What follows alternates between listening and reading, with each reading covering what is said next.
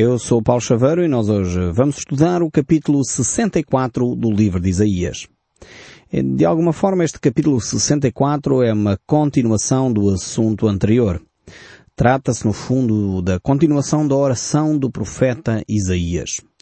Eh, ele lembra na sua oração os grandes feitos que Deus tinha operado no passado com o seu povo e ele tem essa necessidade de relembrar esses mesmos momentos.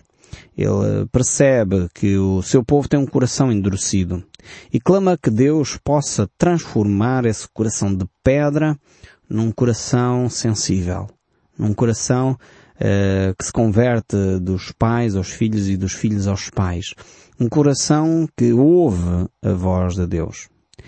Por isso que é tão interessante uma das grandes afirmações de Jesus Cristo enquanto esteve entre nós, é talvez uma das afirmações que muitas vezes não tem sido suficientemente explicada e anunciada. É aquela frase que Jesus Cristo declarava dizendo quem tem ouvidos para ouvir, ouça. É uma frase extremamente curiosa, uh, mas extremamente profunda. E muitas vezes nós não temos analisado esta frase convenientemente. No fundo era isso que aqui o profeta Isaías eh, estava a apelar. Deus, por favor, toca o coração deste povo endurecido. Faz com que a tua palavra seja ouvida. E aqui esta ideia, quem tem ouvidos para ouvir ouça, tem a ver com o aplicar uh, a palavra de Deus uh, no nosso dia a dia. É este o sentido que Jesus estava a dar uh, a essa afirmação. Por isso necessitamos realmente que Deus esteja ao nosso lado. E naquela época o povo de Israel se tinha afastado de tal forma de Deus que já não vivia os princípios de Deus, tinha posto completamente na gaveta tudo aquilo que era importante como valores para a sua sociedade. E eu espero que nós, portugueses, eh, não estejamos a fazer o mesmo. Infelizmente, seguimos esse curso. Estamos a pôr de lado muitos princípios que lamentavelmente daqui a alguns anos estaremos hum, assustados com as consequências dessas atitudes. A nossa Europa, a velha Europa, está a caminhar para o fim deste percurso. O Ocidente, no sentido uh, de entendimento de um Ocidente cristão, a menos que o povo se arrependa e se volte para Deus, está no declínio uh, final.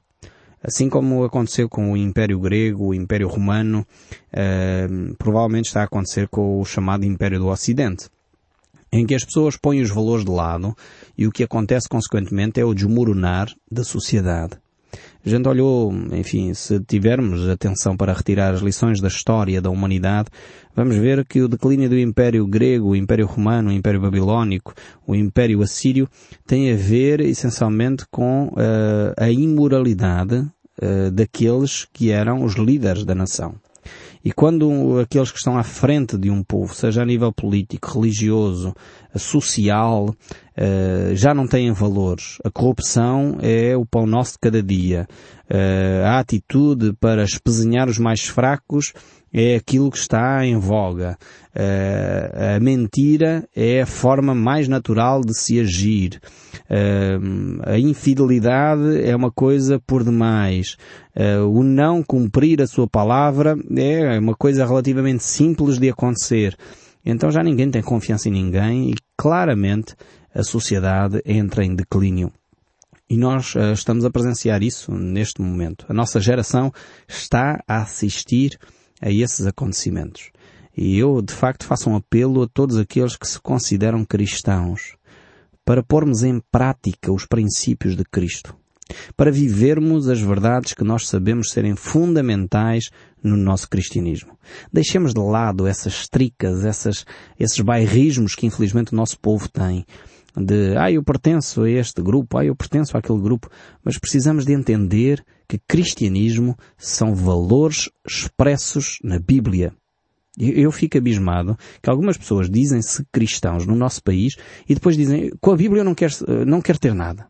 Eu não percebo como é que alguns cristãos são cristãos sem conhecer os ensinos de Cristo. Há aqui qualquer coisa muito estranha no nosso cristianismo. E infelizmente alguns líderes religiosos têm fomentado esta ignorância das Escrituras. Eu não percebo como é que líderes religiosos do nosso país ainda fomentam eh, a ignorância, o não estudo da Bíblia. Não pode ser. Temos que voltar às páginas das Escrituras. Voltar àquilo que são os princípios fundamentais do cristianismo. Então necessitamos de entender uh, que é necessário realmente trazer à tona aquilo que são os nossos valores fundamentais como sociedade. Eu creio que essa é ainda uma das poucas réstias de esperança que nós temos para o nosso povo. Não basta ter uh, leis mais adequadas, não basta ter uh, leis que, enfim, são muito humanistas, mas na realidade não são, não produzem vida à nossa volta, até são contrárias à vida, muitas delas que alguns governos têm propostos, uh, algumas determinadas leis que são contrárias à vida, são contrárias à vida e ao desenvolvimento da família e da sociedade. Quando se aumenta os impostos sobre uma família, quando se aumenta a, a, a, carga fiscal sobre essa mesma família, quando se promove a não proliferação de filhos, quando de alguma forma se facilita o desfazer do relacionamento conjugal. E em vez de se ajudar as famílias a encontrarem soluções para os seus, as suas dificuldades conjugais, se facilita as separações e os divórcios, realmente isso vai levar a nossa sociedade para o caos. Eh, porque a família, sem dúvida alguma, é a base de uma sociedade saudável. E enquanto nós não percebermos isso, enquanto os nossos governantes não perceberem isso, provavelmente vamos eh, caminhar para esse final do império do Ocidente. E precisamos, enfim, como cristãos, tomar algumas medidas para eventualmente tentarmos travar esta avalanche que vem aí. Então, uh, olhemos aqui para o texto bíblico, voltando aqui à Bíblia, que no fundo era o que estava a acontecer com a nação de Israel nesta época também. Eles estavam em declínio por causa da sua falta de relação com Deus, não, não estavam a perceber que a razão do declínio era, era de origem espiritual, assim como os nossos líderes não percebem, e infelizmente acham que religião é uma coisa para pôr assim num, num compartimento e nem dar importância, aliás. É uma coisa que, infelizmente, os nossos políticos, os nossos líderes, uh, não querem sequer ouvir falar, é uma coisa que quase assustadora. Uh, e infelizmente, quando nós não damos valor aos valores espirituais, que são aquilo que formam o caráter de uma sociedade, depois então a sociedade entra em declínio e não há nada a fazer, infelizmente. Mas era o que estava a acontecer aqui com a nação de Israel. E o povo, os líderes não estavam a perceber isso. Por isso há necessidade de vez em quando se levanta uma voz, como a de Isaías, a de um profeta, e que aponta onde estão os erros e ao mesmo tempo apresenta soluções. E as soluções é a pessoa de Jesus Cristo, é o voltarmos aos valores cristãos, é o voltarmos à Bíblia. Mas voltando aqui, de facto, à Bíblia, capítulo 64, verso 1 do livro de Isaías diz, Ó oh, se fendesses os céus e eles descessem, se os montes tremessem na tua presença, aqui temos esta expressão aqui forte da parte de Isaías, que revela no fundo a sua angústia. Ele diz, por favor Deus, abre os céus, derrama o teu poder sobre nós. Não nos deixes ficar nesta, nesta, nesta mesmice. Não nos deixes ficar nesta atitude uh, de indiferença. Age ao nosso favor. Faz qualquer coisa, abala este sistema, mexe com os alicerces daquilo que é a nossa vivência. No fundo é o que Isaías está a dizer aqui por outras palavras. O verso 2 prossegue. Como quando o fogo inflama os gravetos, como quando faz ferver as águas para fazerem notório o teu nome aos teus adversários, de sorte que as nações tremessem da tua presença. Isaías clama por uma intervenção mais eficaz, mais eh, visível da parte de Deus. Uh, sinceramente não tenho usado estas mesmas palavras tão belas como o profeta Isaías, talvez porque o meu português não é tão rico, hum, talvez a minha espiritualidade não é tão tão, tão forte como a do profeta Isaías, mas eu clamo realmente que Deus mexa com a nossa nação. Tenho dito isto várias vezes aqui já no nosso programa. Eu creio que o nosso país necessita de uma revolução, agora não mais de cravos, mas à semelhança dessa revolução de cravos, que não foi violenta, mas ao mesmo tempo que transformou muita coisa no nosso tecido social. Precisamos de uma revolução agora sim de valores. Uma revolução de mentalidades. Uh, e infelizmente a nossa sociedade, eu, eu, às vezes não percebo como é que o nosso país se organiza, mas parece que aquilo que acontece na cidade de Lisboa e Porto nem sempre revela o tecido social do nosso país. E infelizmente alguns governam para Lisboa e Porto. Alguns dirigem a nossa nação uh, tendo em conta Lisboa e Porto, as duas grandes cidades. Mas o nosso povo é um povo que tem valores, é um povo que mantém as suas, as suas posturas em algumas áreas muito concretas, na área da moralidade, da espiritualidade, dos valores uh, sociais, que precisam de ser ouvidos. E nós precisamos, sem dúvida, olhar e não perceber que é só Lisboa e Porto. Uh, o país não é Lisboa e Porto. Há mais portugueses no resto do país. E é necessário que voltemos àquilo que é vital como povo português, que é os valores que a Bíblia nos deixa para nós vivermos. Valores como a verdade, a honestidade, valores como a família, são fundamentais para nós pormos em ordem a nossa sociedade. Eu creio que necessitamos dessa revolução no nosso país, uma revolução de mentalidades onde já não mais uh, nos deixamos levar pela escravatura das maiorias, mas onde nós temos convicções e não nos importamos de afirmar as nossas convicções. Onde temos a coragem de dizer eu creio nisto.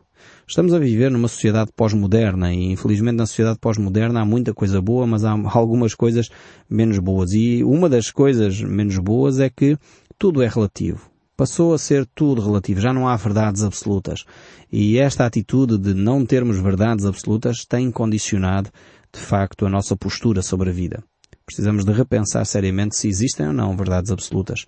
Eu creio que sim. Há coisas que são incontornáveis, há coisas que são verdades estabelecidas e devem ser observadas, e nomeadamente algumas delas já as citei, como por exemplo, é ou não importante falar a verdade. É ou não importante uh, ser honesto com as nossas finanças? É ou não importante pagarmos devidamente os nossos impostos? É ou não importante os governantes gastarem bem os nossos impostos? É ou não importante que os governantes governem para o povo?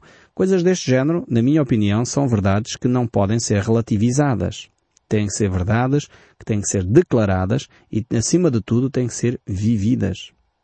Quem é eleito por uh, sufrágio universal não deve governar-se a si próprio. Deve governar aqueles uh, que os elegeram e devem governar para o bem-estar da sociedade e não para o seu próprio bem-estar. E é isso que, quando nós não percebemos, uh, infelizmente, o nosso país não se desenvolve. Então voltemos aqui àquilo que são verdades fundamentais e elas estão expressas na Bíblia. Se nós lêssemos mais vezes a Bíblia, provavelmente iríamos encontrar coisas muito mais interessantes para aplicar na nossa vida. Mas voltemos então aqui à Bíblia. O verso 3 aqui que o profeta Isaías nos traz, ele diz o seguinte, Quando fizestes coisas terríveis que não esperávamos, desceste e os montes tremeram da tua presença. Aqui vemos o que acontece quando Deus desce sobre uma nação.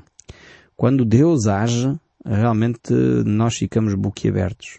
E às vezes nós, o povo português, temos aquele ditado bastante conhecido que diz só te lembras de Santa Bárbara quando faz trovões, não é? O povo diz isto no sentido de dizer que só nos lembramos de Deus quando as catástrofes acontecem. E às vezes precisamos de parar um pouco para repensar a vida. Quando a nossa vida é posta em perigo, aí nós seriamente pensamos como estamos a conduzir as coisas.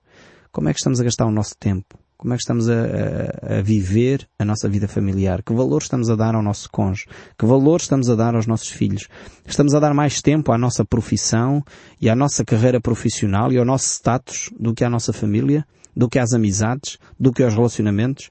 O que é que é mais importante para nós? Termos uma conta bancária recheada ou do que termos vários amigos fiéis que nos ouvem, que se relacionam connosco?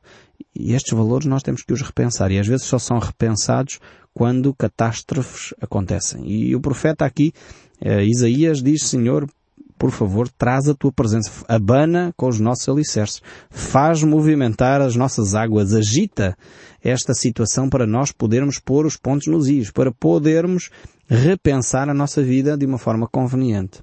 E o verso 4 ainda prossegue, porque desde a antiguidade não se ouviu, nem ouvidos se percebeu, nem com os olhos se viu Deus além de ti que trabalhasse para aqueles que nele esperam. Que afirmação tremenda. Isaías declara aqui com todas as letras, não há outro Deus além de ti. Não há outro Deus que trabalhe em prol do seu povo como tu. Não há qualquer outro ser, eh, seja ele nesta terra ou de outra, que trabalhe como tu, ó Deus. Tu és o único Deus vivo, o único Deus que trabalha em nosso favor. Que tremenda declaração. E eu lamento quando nós substituímos este Deus que trabalha em prol de cada um de nós por entidades que nós criamos à nossa imagem e semelhança. Por criaturas que foram homens e mulheres excepcionais, mas que não são Deus. Quanta idolatria nós temos. Quantas imagens nós temos, se calhar, até em nossa própria casa, na qual nós dobramos os nossos joelhos, a qual nós acendemos uma vela e a qual nós usamos como sendo o nosso, uh, aquele que nos favorece, aquele que toca na nossa vida tremendo erro nós temos cometido na nossa relação com Deus. O único Deus que trabalha em nosso favor é o Deus eterno, aquele que se manifestou na pessoa de Jesus Cristo, se fez carne e habitou entre nós e que disse que não há outro nome dado nos céus, nem na terra, nem debaixo da terra, pelo qual podemos ser salvos. E não existe outro mediador entre Deus e o homem a não ser a pessoa de Jesus Cristo. Nós temos que ouvir estas palavras do próprio Deus e aplicá-las à nossa vida. Se você tem um outro mediador, seja ele Maria, Tiago, Pedro, uh, Santo Estevão, São João, Santo António, seja o, o mediador que você tem, a Bíblia diz que você não deve ter. Não há outro mediador entre Deus e o homem, a não ser a pessoa de Jesus Cristo.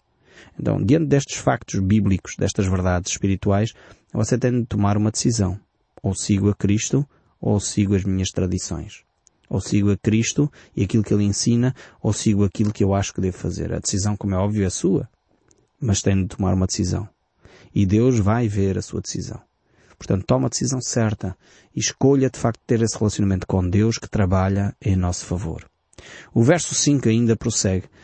Saís ao encontro daquele que com alegria pratica justiça, daqueles que te se lembram de ti nos teus caminhos. Eis que te iraste por pecados. Por muito tempo temos pecado, ó Deus, e havemos de ser salvos? Esta era a grande exclamação, ou a grande interrogação, aliás, uh, que Isaías tinha. Será que nós, depois de tudo o que já fizemos contra Deus, ainda assim Deus nos vai salvar? Veja o que diz o restante texto. Mas todos nós somos como imundos e toda a nossa justiça como trapo de imundícia. Todos nós murchamos como folha e as nossas iniquidades como um vento nos arrebata. Isaías estava perfeitamente consciente do erro do seu povo, do seu próprio erro, e por isso ele vai clamar a Deus. No verso 7, já ninguém há que invoque o teu nome, que se desperte e te detenha, porque escondes de nós o teu rosto e nos consomes por causa das nossas iniquidades. Esta é a atitude de Deus. Quando nós viramos as costas a Deus, Deus diz, eh, ok, é esse o caminho que queres seguir, eu deixo de seguir as nossas iniquidades, o nosso pecado, o nosso desejo de caminhar sozinho faz com que nós caminhemos sozinho. Deus não força ninguém a voltar para Ele. Ele oferece. Ele dá a salvação. Ele tem o braço estendido, mas Ele não força ninguém a voltar-se para Ele. E o verso 8 ele diz, Mas agora, ó Senhor, Tu és o nosso Pai, nós somos o barro, e Tu o nosso oleiro, e todos nós, obra das Tuas mãos. Isaías toma consciência de que Deus pode e Deus quer moldar a nossa vida. É por isso que uh, o Senhor Jesus Cristo nos ensinou aquele que não nasceu de novo não pode ver o reino dos céus. Aquele que não se deixar moldar por Deus não pode uh, ver o reino dos céus. Veio para o que era seus, mas os seus não receberam. Mas a todos quando o receberam, deu-lhes o direito de serem chamados filhos de Deus, a saber, aos que creem no seu nome. Esta é a grande promessa de Deus. Deus dá-nos esse privilégio. Deus dá-nos essa possibilidade de nos relacionarmos com Ele. Porque Deus amou o mundo de tal maneira que Ele deu o seu Filho unigênito para que todo aquele que nele crê não pereça, mas tenha a vida eterna. Porquanto Deus enviou o seu Filho ao mundo, não para que julgasse o mundo, mas para que o mundo fosse salvo por Ele que nele crê não é julgado. O que não crê já está julgado porquanto não crê no unigênito de Deus. Isto nos relata o apóstolo João no capítulo 3 do seu livro. E Jesus, de facto, é este Deus que nos concede esta salvação. Concede de uma forma gratuita. E ele diz a razão pela qual nós não queremos aceitar uh, esta oferta. Ele diz também ainda no Evangelho de João, pois todo aquele que pratica o mal aborrece a luz, e não se chega para a luz a fim de não ser arguído das suas obras. Quem pratica a verdade aproxima-se da luz, a fim de que as obras sejam manifestas, porque são feitas em Deus. Por isso, quem crê no Filho tem a vida eterna. O que, todavia, se mantém rebelde contra o Filho, não verá a vida, mas sobre ele permanece a ira de Deus. Vemos que a oferta de Deus é tremenda e compete-nos a nós aceitar esta oferta. Mas vamos voltar aqui e tentar concluir. O capítulo 64, verso 9 ainda prossegue a dizer não te enfureças tanto ao Senhor, nem perpetuamente te lembres das nossas iniquidades. Olha, pois, nós te pedimos. Todos nós somos teu povo. As tuas santas cidades se tornaram em deserto, Sião em ermo, Jerusalém está assolada. A nosso templo santo e glorioso, em que nossos pais te louvaram, foi queimado a fogo. Todas as nossas coisas preciosas se tornaram em ruínas. É verdade que Isaías aqui ainda não estava a viver esta realidade. Ele estava a olhar para o futuro e aquilo que iria acontecer. Mas ele já estava a incorporar o sofrimento do povo quando isto acontecesse. E ele fala como se fosse um, alguém que estava a presenciar estes acontecimentos, ainda que eles iriam acontecer aproximadamente alguns uh, 50 anos, talvez mais tarde. E, e, no entanto, ele assumia já as consequências do pecado do povo. E por isso ele clamava para que Deus interviesse na sociedade. E o verso 12 prossegue a dizer, Conter-te-ias tu ainda, ó Senhor, sobre estas calamidades? Ficarias calado e nos afligirias de sobremaneira? Que Isaías apela para a ação de Deus, eh, esperando que ele intervenha. E já no capítulo 65, verso 1 e 2 ele diz, fui buscado dos que não perguntavam por mim, fui achado por aqueles que não me buscavam. Esta agora é a resposta de Deus. Estendi as minhas mãos todo o dia de um povo rebelde que anda por caminhos que não é bom, seguindo os seus próprios pensamentos. E Deus vai agora descrever, neste capítulo 65, aquilo que é o seu coração também sobre esta situação. Deus não quer ver o seu povo assolado. Deus não quer ver os seus filhos a sofrer de forma alguma, mas quando nós tomamos caminhos que não são os caminhos de Deus, infelizmente ceifamos as consequências dos nossos erros. Eu espero sinceramente que o som deste livro continue a falar consigo, mesmo depois de desligar o seu rádio. Que Deus o abençoe ricamente e até ao próximo programa. E não deixe de ouvir o som deste livro.